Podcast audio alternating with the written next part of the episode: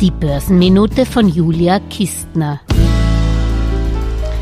Ja, warum man mit US-Aktien nicht noch mehr und mit Gold gar nicht verloren hat, haben Anleger aus dem Euroraum dem Anstieg des Dollars gegenüber dem Euro zu verdanken. Seit Jahresbeginn hat etwa eine Unze Gold in Dollar um 3,43 Prozent eingebüßt.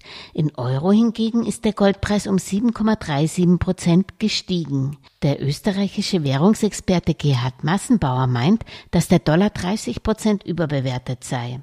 Das heißt nicht, dass man jetzt sofort alle Aktien von Unternehmen, die vorwiegend in Dollar ihre Geschäfte machen, verkaufen sollte.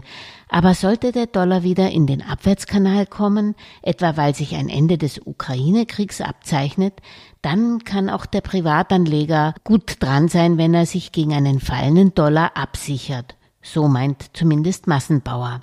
Dafür würden sich Optionen oder Mini-Futures eignen.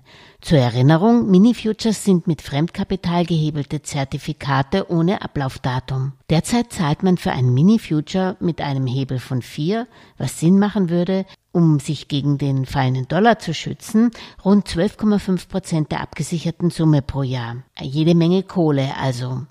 Vorsicht, das zahlt sich nur sehr kurzfristig aus, wenn es wirklich stark abwärts geht mit dem Dollar. Langfristig ist so etwas viel zu teuer. Sollte der Dollar auf 0,96 für einen Euro und tiefer fallen, dann könnte sich eine solche Hedging-Strategie lohnen, meint der Experte.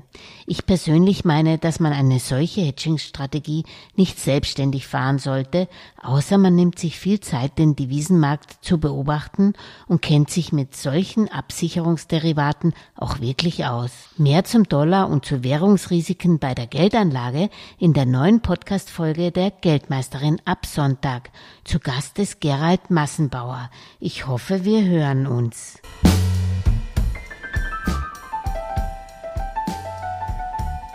Alles Gesagte ist nur die persönliche Meinung von Julia Kistner und daher keine Anlageempfehlung und keine Rechts- und Steuerberatung. Für Verluste, die aufgrund von getroffenen Aussagen entstehen, übernimmt die Autorin Julia Kistner keine Haftung.